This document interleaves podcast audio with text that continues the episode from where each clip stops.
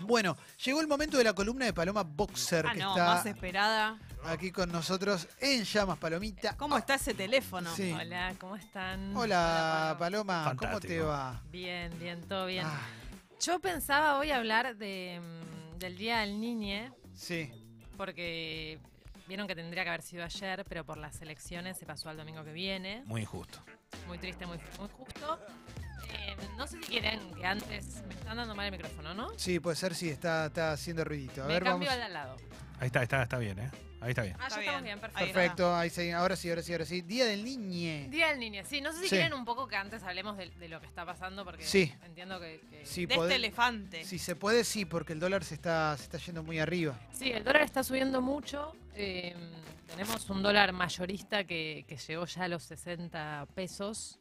Para que se den una idea, el mercado mayorista es un poco en el que se mueven las grandes ligas, las compras muy grandes de dólares, las inversiones. Después el minorista va acompañando los movimientos que haya eh, hecho el mayorista. Es muy difícil pensar en un techo para el dólar en el día de hoy. Ya se está registrando una suba mayor a la hecho la que se había dado cuando se salió mm, cuando fue la gran devaluación al principio del gobierno de Mauricio Macri, el tipo de cambio real ya se está acercando al que no teníamos casi hace 15 años en la Argentina. Hay que decir que no hay que desesperar, porque el dólar es un activo muy móvil, sobre todo en nuestro país y sobre todo en los últimos tiempos, hay que estar con serenidad, pero sí lo que hay que pensar es que hay, hay, un, e- hay un equipo económico que hasta diciembre sigue gobernando en la Argentina. Son muy difíciles de remontar los números de ayer, no me corresponde a mí decirlo porque no soy analista político, pero creo que salta a la vista de todos que es muy probable que en diciembre cambie el, gobierno que, está en la Argentina y también el equipo económico que decide cuáles son las medidas macro a implementar. Pero sin embargo hay gente que sigue siendo responsable hasta el 10 de diciembre en nuestro país, de la conducción de nuestro país, y esa gente debería hacerse cargo de la situación. Bueno, eh, sobre eso te quiero preguntar, porque eh, en la conferencia de ayer de Macri dio a entender que la culpa era de esencialmente de quien no lo votó. Y en este momento el dólar se está yendo al carajo. Sí, el dólar está yendo al carajo. eh, hay acciones de empresas argentinas que ya están valiendo la mitad de lo que valían el viernes. Los bonos de deuda tuvieron algunos una caída del 30%. Me estaba ahí avisando Bueno. un amigo por WhatsApp. Y te interrumpo ahí un segundo. Eh, no es solamente las empresas, pensá en quien tiene un negocio chiquito y tiene que tener, eh, tiene que invertir en insumos, tiene que eh, preocuparse por los sueldos de, sus empleados. Pensá en eso también, pensá en el que tiene una roticería, en el que tiene una librería para chicos del colegio primario, en el que tiene una ferretería. Pensemos en eso. Esa gente a este gobierno que en este momento estaría de, de salida, pareciera no importarle. Sí, y pensá también en, todos nosotros. O sea, acá es que el dólar sube, eh, tu salario real, en definitiva, baja. Sabemos además que en nuestro país hay un fuerte traspaso entre el precio del dólar y el precio de los productos que consumimos todos los días. Eso no pasa en todos los países. En el nuestro es un país donde particularmente se da mucho. Con lo cual, un dólar así vaticina probablemente una mayor inflación. Con lo cual, ahí estamos hablando nuevamente de una pérdida de poder adquisitivo. Si hay una constante en el gobierno de Mauricio Macri de los últimos cuatro años, es que todas las capas de la población, o sea, del más más pobre al más más rico, absolutamente todos los argentinos perdieron poder adquisitivo en los Sí. últimos cuatro años. Se dio además la problemática mayor, o sea, el agravante de que los que más perdieron además eran los más pobres. Entonces, de por sí ya estaban tacleando, bueno, ahora los terminaron de hundir. Ahora, si se acuerdan de la columna que hicimos, o sea, hoy responsabilidad, calma, pero es, es muy importante exigirle al gobierno responsabilidad y que salga a hacer anuncios. Sabemos que Macri ya estuvo reunido con Marcos Peña y con Guido Sandleris, que es el presidente del Central. O sea, necesitamos que se salgan a anunciar medidas. El gobierno cuenta con un sinfín de batería de medidas para controlar el dólar que fueron aprobadas por el Fondo Monetario, con lo cual que hoy se hagan cargo y salgan a hacer algo. Que no- pero, pero no lo están haciendo. No, No, lo hacen. O sea, para. Antes de las elecciones había un rumor, yo te juro, hasta yo pensé que era malicioso. Que era, si pierden, lo sueltan. Y lo soltaron. Sí, Habla bueno, una irresponsabilidad. No es que lo sueltan. los medios de comunicación también son responsables. Está bien, Sí. soltarlo. No es que lo sueltan. Hasta No lo ahora no están haciendo nada. No vendieron futuro, no tocaron las tasas, no- o sea, no salieron a vender dólares. También hay que decir que ante una suba tan importante, eh, es difícil saber qué mecanismos pueden funcionar. Yo lo que me imagino es que de acá al 10 de diciembre van a tener que juntarse con el nuevo equipo económico que va a gobernar a partir del año que viene y empezar a hacer medidas consensuadas entre los dos equipos para llegar a diciembre con algo que más o menos después se pueda continuar. Después está lo otro, que es parte de lo que charlamos la semana pasada, cuando hicimos el panorama económico prepaso y también el panorama económico de la Argentina del futuro, que es que el próximo gobierno, sea quien sea, en este caso probablemente sea el de Fernández, tampoco es que va a vivir en un mundo ideal donde estemos en el paraíso. Argentina tiene cerca de 45 mil millones de vencimientos de deuda en el año 2022 y en el año 2023. O sea, la próxima gestión va a tener que pagar muchísimo dinero y ya lo venimos adelantando nosotros hace un año más o menos, que es que la deuda que se contrajo con el fondo y con otros organismos es muy difícil de pagar para nuestro país. Es una deuda que es enorme y es en dólares, un dólar que además se aprecia constantemente. Con lo cual probablemente se caiga en una renegociación de deuda, en algo así como un default, esperemos que no, sino que antes se pueda negociar, pero la economía de los próximos cuatro años va a ser dura. Cuando te meten en un pozo tan hondo, no es fácil salir para el gobierno que sea. Eh, te consulta, Palo, Sí. eh, con respecto a- al dólar. Eh, había como un tope fijado, ¿no? En esa, varia- en esa variación. Se sacó ¿Eso cuándo se sacó? hace ya varios meses, no me acuerdo ahora bien con O sea, precisión, pero pero, que- creo que en abril ya se... Digamos, esa flotación era irreal ya a esta altura porque no estaba más. Sí, lo que había eran unas bandas, un mínimo y un máximo, entre los cuales supuestamente el Que el máximo era gobierno 51, creo, Sí, 41 y 50, ¿no? Iba subiendo un 2% mes a mes. Pero la idea es que el gobierno, mientras estuviese en esa barrerita, no podía intervenir porque lo que no quería el fondo es que queme dólares que el fondo le había dado para mantener un dólar barato. Sí. Sin embargo, eso, con las últimas devaluaciones que hubo en el mes de abril, mayo, por ahí, el fondo ya dijo, no, bueno, ya no hay más barrera, ahora vende cuando se te cante. Y de hecho le dijo, vos antes podías vender máximo 60, después podías vender máximo 100 y ahora puedes vender los que se le cante también. Eh, Palo, y otra cosa que es fundamental. Que igual, Eh, perdón, eso también es quemar reservas para contener un dólar. O sea, eso no es una solución de no, fondo. pero ¿eh? es que lo que se hizo durante Es lo que se hizo durante años. Eh, está sabido que un litro de nafta es, es un dólar. Básicamente a nivel mundial, lo digo. Sí. O sea que si hasta ahora estaba la premium, vamos a poner un ejemplo, lo tope 50 mangos, hay que pensar que mañana amanecemos con una nafta 65 o 70 o lo que termine hoy. Sí. Ay, ay, yo no creo que Porque, sea porque tan ahí sí se rápido. tra- traspola todos los precios, todo lo que haya dando vuelta en, Sí, en- en mira, el mercado. Yo creo que la palabra de mañana y pasado va a ser overshooting, que es una palabra que se usa en economía cuando eh, un bien se empieza a disparar y nadie sabe bien y es imposible prever dónde va a terminar. Con lo cual es muy probable que no suba mañana la nafta. O sea, esto en un momento se tiene que reacomodar, tiene que encontrar un techo. ¿Puede Ahora, para que bajar? encuentre un techo, sí, también puede bajar. O sea, pod- pero, Hace vos, unos meses, uh, se acuerdan de una suba importante, después bajó. Es pero difícil. vos te imaginás bajando de vuelta a 45, ponele. No. Yo ¿Qué no es me lo, lo ¿Qué imagino. es lo mejor que lo que más nos conviene que diga Macri? Por ejemplo, que se reúna, hable y di- qué es lo, lo que sería más o menos no ideal, pero más conveniente que se resuelva. Yo creo, eso es muy subjetivo. En mi opinión, yo lo que creo que lo más conveniente sería que Macri convoque ya en el día de hoy a Alberto Fernández y empiecen a mostrarse hacia el exterior y hacia los famosos mercados No lo va a hacer. que no votan, no lo va a pero en verde, mostrar no una a. Argentina unida y que va a tener cierto consenso. Bueno, es que si es tan civilizado y tan republicano como dicen que son, tiene que dar ese paso. Lo que pasa Sí. es que no lo va a hacer porque la fórmula de Alberto Fernández incluye una señora a la que no le cae nada bien. No, me parece que Macri Claro. ni siquiera llamó a Fernández para felicitarlo todavía. O sea, al menos no, no circuló en las noticias. Mauro. Pablo, te hago una pregunta. Eh, ¿Hay chances de que, man- de que el precio del dólar se mantenga o baje sin la intervención de el capi- los capitales que nos, nos mandaron, nos mandó el fondo? O sea, sin gastar de esa guita, sin poner todo el tiempo como hicieron estas semanas previas a las elecciones. O sea, no hay o no hay chance de que pase Sí, eso. ponele, podés intervenir muy fuerte en el mercado de futuro, que es esto que dijimos que es apostar cuánto va a estar el dólar en determinado momento. Pasa que eso eventualmente también lo tenés que pagar, o sea, te cuesta plata, quizás no ahora, pero en el futuro sí. Pueden también retocar la tasa, ¿vieron eso lo que dijimos de dar más interés si vos invertís en pesos para que no haya tanta presión de gente comprando dólares? Pero la tasa ya está Ya está altísima, no la claro. podés tocar mucho. El problema con los instrumentos financieros que tiene el gobierno para controlar el dólar es que cuando vos los usás mucho, en un momento se vuelven ineficientes. Es como Pablito y el lobo, digamos. Viene el lobo, viene el lobo, viene el lobo. Y en un momento, bueno, ya está, hacé lo que quieras, no lo vas a poder controlar. Lo que se nota ahora, me da impresión a mí, es un mensaje más político que económico, más de unidad férrea en el país y de confianza en el país. Pero bueno, son las 11 y 23 y todavía no salieron a hablar. Yo qué sé lo que va a pasar. Sí, eh, pero bueno, también la idea de república que tanto se plantea desde el hoy oficialismo, eh, en estos momentos es cuando vos tenés que mostrar que realmente te importa que tenemos una república y cuidar a la gente. Pensá también en la gente que te votó, si sos tan egoísta como para pensar solamente en los que están de tu lado. Pensá en esa gente.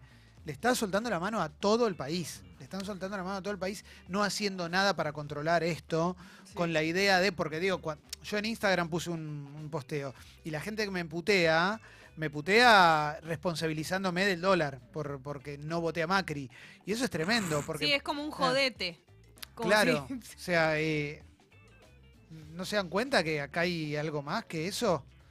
Sí, acá es una reacción eh, externa e interna de los grandes capitales ante un escenario electoral que nadie previó. ¿Se acuerdan que el viernes hablaba de un veranito financiero porque habían surgido encuestas que lo van ganadora Macri por muchos puntos?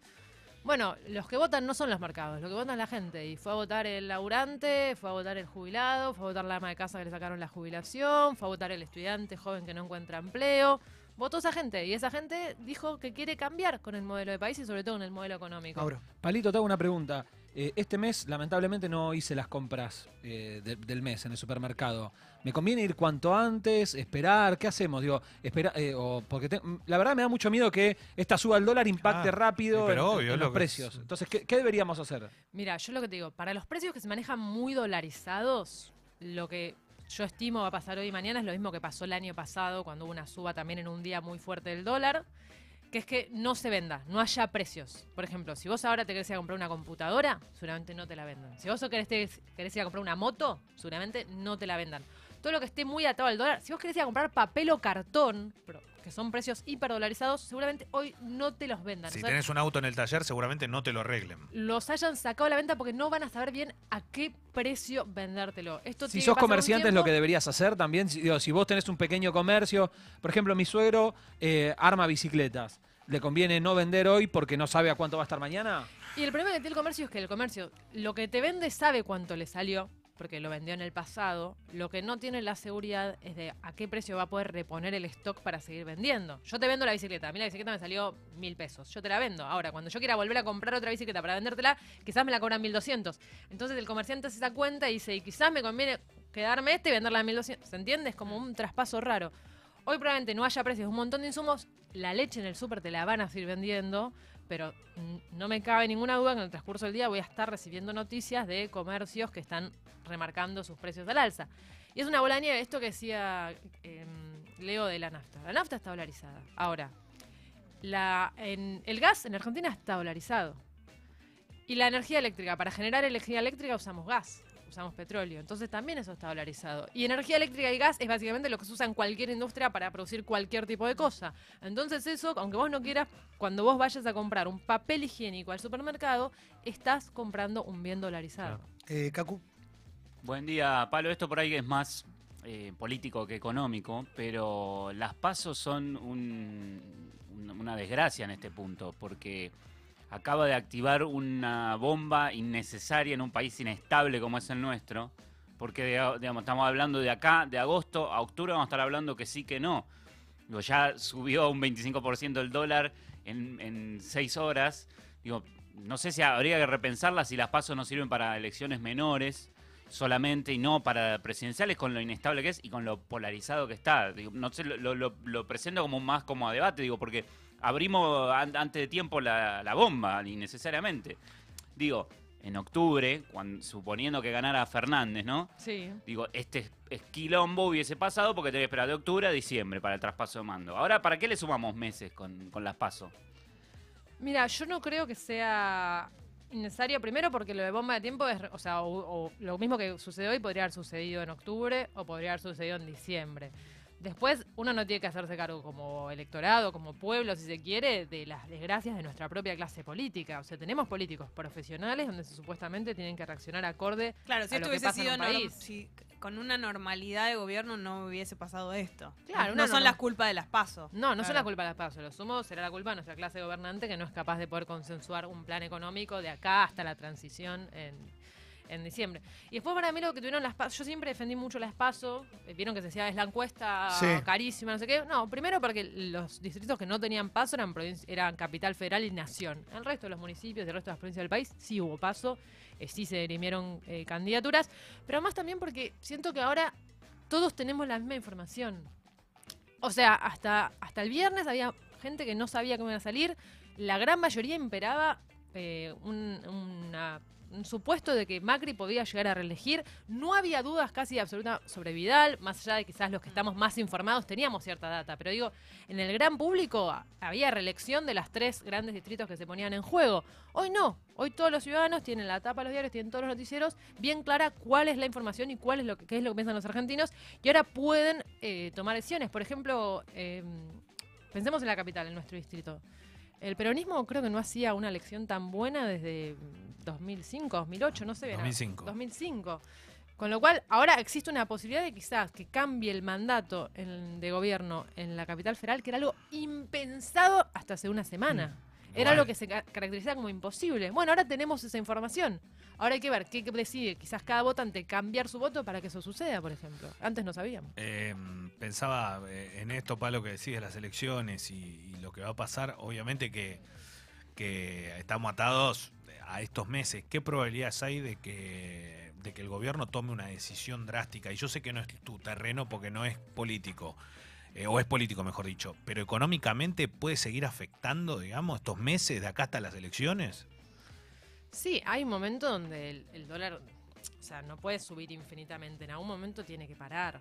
No puede. Pero eso se, re- eso se 25 pesos. reacomoda según el, el empresariado, decir, che, esto puede pasar, pero nosotros vamos a apostar a que haya una, no sé, una paritaria irreal, vamos a llamarlo entre comillas, que se vaya muy arriba. Acá siempre hablamos 20, 30, uy, uno negoció el 50, no sé, que digan, no, mira, ahora cambia o no, no va de la mano. No, yo no creo que haya una paritaria extraordinaria de acá a fin de año para compensar.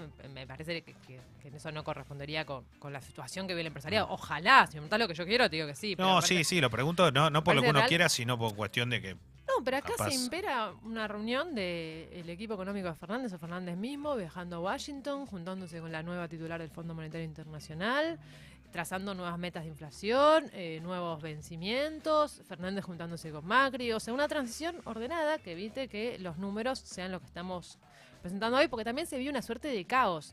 Yo qué sé, ahora nosotros en el corte estaban todos viendo cuándo cotizaba el dólar y todos queriendo comprar dólares. Imagínense esa misma situación de la gente que le sobra un puchito, porque a nadie le sobra mucho más que un puchito en esta época, haciendo lo mismo en sus casas, en sus laburos. Una realidad en todo el país. La gente compra Eso es de, insostenible. La gente compra de a cientos de dólares cuando puede comprar. Digo, compra 200 dólares. Digo, lo que Claro, dolariza es eso.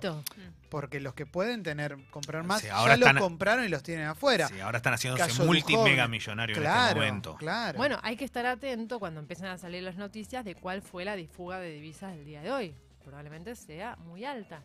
Pero digo, Y los si datos las hoy Pero Duhovne no le ganó a la inflación. O sea, cuando salió la, la- hace la semana pasada o la otra, que salieron las declaraciones juradas, Duhovne le ganó la inflación. O sea, se, eh, se enriqueció muchísimo más que lo que aumentó la inflación. Entonces, digo, es muy raro eso. El, el ministro de Economía. Eh, Sí, sí, incrementó su patrimonio, creo que era cercano a un 80%, eh, fue uno de los que más pudo incrementar su patrimonio y lo que está en discusión es si él no tenía información privilegiada para hacerlo, ¿no? Porque si sos el que toma las Sí. decisiones y, y salís bien parado esas decisiones cuando el 99.9% del país no, bueno, ahí entra en discusión. Por igual eso es algo que suele suceder. Lo que, lo que hay que ver ahora es qué es lo que va a anunciar el gobierno, cuál es la tranquilidad que pueda transmitir, ya no por supuesto en su continuidad, porque eso sería completamente irreal. Si hoy el gobierno sale a seguir insistiendo en que van a ganar, me parece que eso es lo peor que puede- la peor cara que pueden Es como mostrar hacia el mundo. Bueno, pero ahí, ahí ya entramos en otra, pero ahora si querés charlamos eso. Para que Mauro quería hacer una pregunta y No, y eh, que me- no queda en claro algo, Palito, perdón. Pero Sí. entonces, o sea, para que estos tipos, cuando se vayan, si es que finalmente se terminan yendo, eh, no hagan liquidación por cierre, ¿viste? Y, traten de salir, eh, no salir o no perder tanto, lo- me refiero a los que están en el gobierno ahora, ¿no? Eh, para que no pase eso, que hagan la liquidación por cierre, se tienen que sentar a hablar las dos partes y hacer un- una especie de doble comando, como decías vos, una transición. Eso es lo que yo estimo que sería, me parece, lo que puede llegar a llevar más tranquilidad a la Argentina hacia su interior y también sobre la solvencia de la Argentina hacia el exterior y hacia sobre los mercados. Cuando vos ahora empezás a ver las acciones de las empresas argentinas, por ejemplo, Wall Street, se están derrumbando estrepitosamente, todas, además ya no hay diferenciación, digamos, se caen absolutamente todas. Quizás los bancos ahí un poco sobrevuelan, pero mm, en estar ordenado, o bueno, si quieren permanecer en la terquedad, que mínimamente salgan a anunciar una medida que pueda tener impacto real. Pero te digo, de nuevo, es algo que venimos advirtiendo hace tiempo. Con las cosas con las que se jugaba es muy difícil. Ya no podés subir mucho más la tasa, porque también en un momento la promesa de que te van a terminar pagando ese interés se vuelve irreal en un Claro. país donde si el dólar está subiendo es porque hay mucha gente que cree que hay más chances de defoltear. Entonces, ¿qué me vas a pagar? Además, ¿qué cambia? O sea, cuando, cuando se empieza a creer que el peso es un papelito de color, que el peso ya no tiene valor, ya no importa si me vas a pagar 65 pesos, 66 pesos o 300 millones de pesos, porque Es ya no se confía en el peso como reserva de valor. Claro. Eso es lo que pasa en un Uber Shooting y por eso no tiene techo. Porque ya no hay ninguna referencia que suene real cuando nada está sonando ¿Y real. qué pasa con lo político? Con nos corremos de lo económico un poco y pensamos porque bueno, porque ya la columna de palo ya se fue para, para este lado y me sí, parece no que está a bien. del Me parece que está bien que hablemos de esto, pero Sí, que, que- que ¿Qué pasa con Cambiemos? ¿Qué pasa con Cambiemos? ¿Qué creen que va a pasar con Cambiemos? Y lo, y lo digo en serio. eh, lamento que haya gente que putee, que esté enojada, que crea que nos compraron y demás y demás y demás. Eh, somos personas que somos argentinos, argentinas, y nos interesa mucho lo que pasa en nuestro país. Nos interesa en serio lo que sucede con Argentina. Pero a mí me llama la atención también pensar en qué va a pasar con Cambiemos. ¿Qué va a pasar con, de acá, sobre todo de acá a las elecciones, de acá a fin de año, ¿qué actitud van a tomar? Porque es esto que decía Paloma recién. Van a empezar a decir que van a ganar igual y que, y, y que si y van a hacer una campaña del miedo, ser, o, o se rompe, o, o tiran la toalla, o van a tener una actitud digna y en caso de que entiendan que pueden llegar a no ganar, van a hacer algo ordenado en pos de lo que vienen declamando hace mucho tiempo, que es que son civilizados, morales, mejores y republicanos. La decisión, ¿Van a hacer eso? La decisión de lo que pase de acá a octubre, ¿la toma directamente Macri? ¿O entre todos? ¿Durán Barba se mete? ¿Cómo, es, cómo, cómo se decide? No, no tenemos ni idea de eso. Bueno, en los papeles eh, el que toma las decisiones es el presidente de la nación. Pero digo, hay mucha gente alrededor diciéndole no nos Sí. conviene. Sí, Macri tiene, tiene una mesa chica. Digo, bastante ahora mucho más que, que nunca. Sí, Marcos. Bueno, el primero con el que se juntó fue con Marcos Peña y con Durán Barba, que son sus dos grandes bastiones, si se quiere. Hay que ¿Qué ver Rosendo? Frigerio, que es un poco, si se quiere, la pata más política, el que le garantiza cierto diálogo con los gobernadores, que según circuló en el día de ayer puso su renuncia a disposición. Frigerio puso. Sí, así como Patricia Bullrich, para ver si el presidente las quería aceptar. A priori todavía no trascendió que las haya aceptado.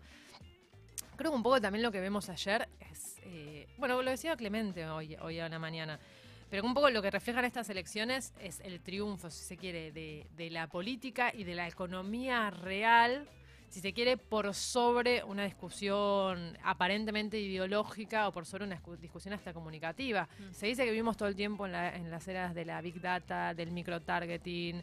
eh, se habla, y es cierto, de que este gobierno tuvo un blindaje mediático, como al menos yo en mi corta vida nunca, había visto. Nunca sucedió algo así. Nunca. ¿no? Bueno, y sin embargo, la economía real, la, la que, la que impera, la que vivimos cada uno de los argentinos y argentinas día a día, terminó condicionando el voto mucho más que cualquier estrategia de redes sociales. Con lo cual, bueno, también hay que ver como un gobierno que está acostumbrado a vivir en campaña y que hace cuatro años que está haciendo campaña, decide ahora decir, bueno, ya estos tres meses que nos quedan, ya no podemos hacer campaña porque ya perdimos cómo enfrentamos la situación Bueno, real. es que hay una re- una de las amenazas mayores que tuvo este gobierno para con el electorado era si nos va mal el dólar se va a ir a la mierda, pero la verdad es que lo agarraron con el dólar a 13 y lo subieron a 46, o sea, ayer estaba a 46, no bueno, ayer, hasta ayer estaba a 46, ahora estamos en 60. Sí, lo que preocupa es la Uno, velocidad. 61. Lo que preocupa es la velocidad. No o puede subir tanto. El dólar subiendo es una constante del gobierno de Macri. Mm. Lo que me preocupa ahora es que suba tanto en un día y, y dónde va a parar. O sea, no puede subir eternamente sin que haya consecuencias serísimas para el país. Con lo cual uno supone que eventualmente, no sé, van a tener que hacer un- una movida financiera para Angelici se contener. quedó muy corto con lo de la camiseta. Claro, feliz está feliz, ganó plata. No lo puede creer. Qué bien que la hizo. Y nosotros diciendo, ah, sí, mm, No, está bien, está bien. el dólar Angelici. Después estaba bueno lo que vos preguntabas de cuál será la continuidad de Cambiemos. O sea, Cambiemos es un equipo que se- un, un partido que se hizo en el poder. O sea, Cambiemos gobierna. Estuvo el PRO en Capital Federal muchos años, saltó a Nacional, se creó Cambiemos. Cambiemos no está, si bien fue oposición, ya ganó las presidenciales de manera muy joven. Hay que ver qué sigue pasando con la alianza con el radicalismo. El radicalismo está incomodísimo con Macri, estaban ahí nada más que porque ganaban y porque les daba Totalmente. les daba intendencias, les daba municipios, esas cosas que a los radicales se les cae la baba. Bueno, ahora que ya no les garantiza nada, que es un- más un yunque que otra cosa, hay que ver si, si cambiemos llega a diciembre, por ejemplo. Carrió parece inmoladísima ahí adentro, ¿no? Lo vimos anoche. Sí. Pero el radicalismo, yo no vi ningún radical que saliese. Todavía no hay, no hay pronunciamiento. No, el único radical que fue noticia la última semana es Cornejo que se olvidó el DNI para ir a votar. Después el Sí. radicalismo no habla. Sí, sí. Ahora es, es interesante también cómo, cómo prendió el discurso de que la culpa es de quien no votó a Cambiemos. Era obvio que Eso iba a es increíble, loco. Pero es increíble no solamente que baje desde Cambiemos, sino que baje La desde gente, votantes. sí. Y que te hablen de Venezuela. ¿Vos te pensás que hay mucha diferencia con lo malo de Venezuela, de lo que se habla tanto en esta Argentina que hay ahora? O sea, ¿quién te va a llevar más a eso que tanto miedo te da? Si está re mal todo. O sea, pero es tremendo. Salís a ca- caminá o cualquier avenida, caminá Avenida Rivadavia, caminá de Caballito hasta Floresta por Avenida Rivadavia, 30 cuadras, 40. Caminalas, ¿cuántos negocios? Vas a ver casi la misma cantidad de negocios cerrados que abiertos. No, y además también en definitiva, ponerle que, que- que el votante macrista crea que esta es la reacción externa de los mercados ante una mala decisión del, del votante no macrista. Bueno, en definitiva el que te hizo tan dependiente de los mercados externos fue este gobierno. Porque de hecho la devaluación de hoy ya está superando la devaluación de la salida del cepo, que supuestamente era el gran problema del kirchnerismo.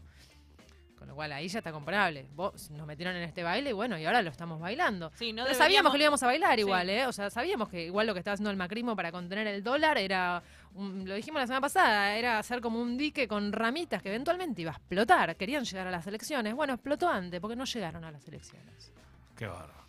Sí, es.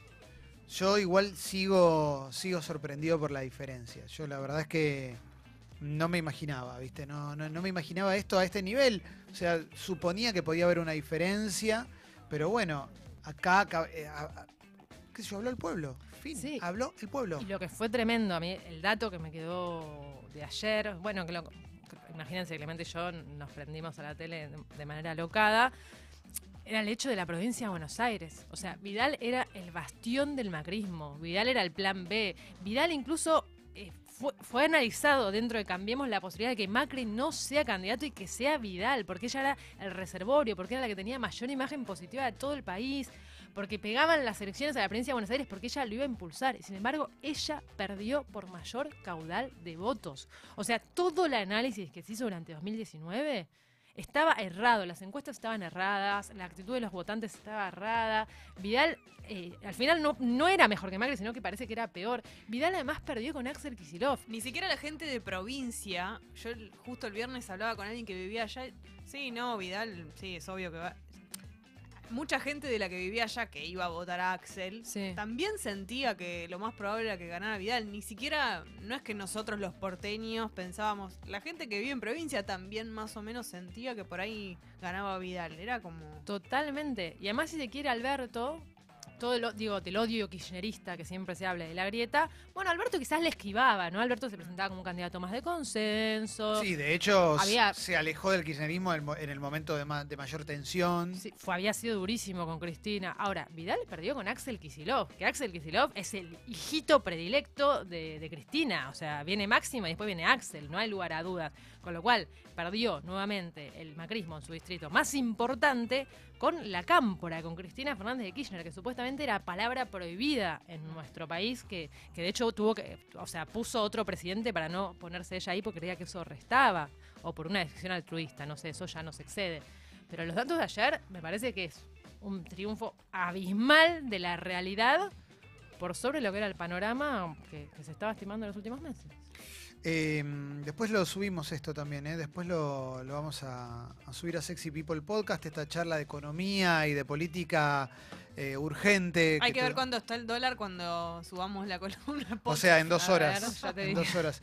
Ya Eh, está a 67 en bancos privados. En un ratito tenemos Falo Ranking con Alexis Valido. Vamos, hoy es un día muy especial, es un día post elecciones y está bueno que hablemos de, de política y demás. Me parece que, que amerita. Les agradezco a, a todas las personas que nos escuchan y que nos envían mensajes, eh, a la gente que eh, se hace socio a socio del Club Sexy People, que sube su suscripción porque puede y a quienes no pueden también. Pero nos escuchan, le- les agradecemos de corazón todo el apoyo que hay. Eh, este es un medio 100% independiente, sépanlo. Eh, hay mucho más todavía Sexy People de aquí hasta las 13.